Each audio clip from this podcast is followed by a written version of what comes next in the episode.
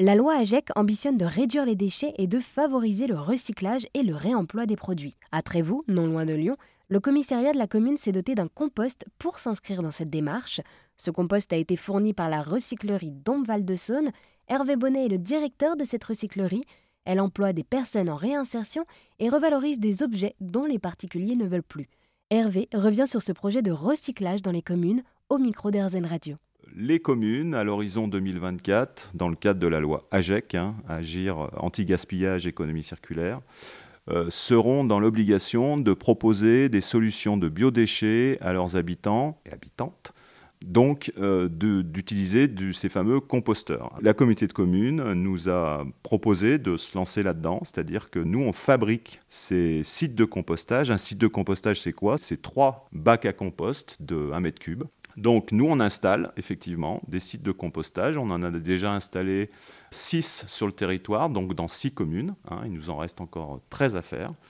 Et ça, bah, c'est intéressant d'un point de vue euh, économique, mais c'est aussi intéressant euh, d'un point de vue euh, sensibilisation et communication autour de la réduction des déchets. Pour continuer sur cette voie de revalorisation des déchets du territoire, la recyclerie forme des animateurs déchets pour sensibiliser le grand public, comme nous l'explique Hervé depuis un an et demi, on a signé une nouvelle convention avec la communauté de communes sur un projet qui s'appelle Animateurs déchets. Donc ces animateurs déchets, au départ, ont aidé, accompagné la communauté de communes à la livraison de 20 000 bacs jaunes sur le territoire, hein, puisque la communauté de communes a mis en place l'extension des consignes de tri euh, depuis un an. Donc nous, on a participé à ça, donc euh, voilà, gros boulot. Euh, Pareil, beaucoup d'organisation, de planification, euh, c'est-à-dire que livrer 20 000 bacs jaunes sur un territoire, euh, bah, dit comme ça, euh, c'est bien, mais, mais après ça s'organise. Donc il y avait une livraison par commune. à chaque fois qu'il y avait une livraison de bacs jaunes, les élus étaient présents, nous étions présents.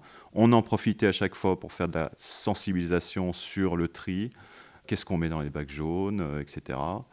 Cette campagne-là, aujourd'hui, est terminée, c'est-à-dire que tous les bacs jaunes ont été distribués sur le territoire, et là, il nous reste un an et demi de projet sur ces animateurs déchets, où là, on va faire... Alors, il y aura le compostage dedans, effectivement, c'est-à-dire qu'on va même mettre un composteur sur notre parking où on va faire la sensibilisation auprès des habitants qui viendront les jours d'ouverture magasin et on aura des animateurs qui vont leur expliquer comment on utilise un compost. Et puis, on va également installer euh, les 13 euh, sites euh, à venir, là.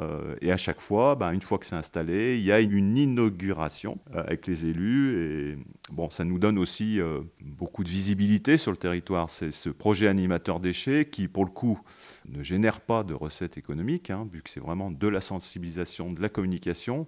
En revanche, on s'est rendu compte que euh, le fait d'être euh, toute l'année présent sur le territoire, dans toutes les communes, pour faire de la communication, de la sensibilisation, moi je leur avais demandé, à chaque fois qu'ils sont quelque part, de distribuer des flyers de la recyclerie et de nous faire connaître. Quoi. Et je pense que ça a participé aussi à, au fait qu'on euh, a eu un peu plus de monde aussi cette année, surtout sur la fin d'année, c'est qu'on a été très très présent sur le territoire, euh, parce que nous, on pense toujours qu'on est seul au monde et qu'on est connu de tous, mais en fait, pas tant que ça, et il faut toujours communiquer. Et malgré un contexte délicat pour les recycleries qui doivent faire face à la concurrence, Hervé reste positif. Tout ce qu'on fait aujourd'hui, je pense que si on continue à être aidé correctement hein, par l'État, le département, la région. Euh, voilà, on a encore de belles années devant nous parce que tout ce qu'on fait est vraiment dans l'air du temps aujourd'hui. Quoi. Eh bien, merci beaucoup Hervé d'avoir répondu à mes questions. Vous êtes le directeur de la recyclerie Dombes Val-de-Saône, non loin de Lyon.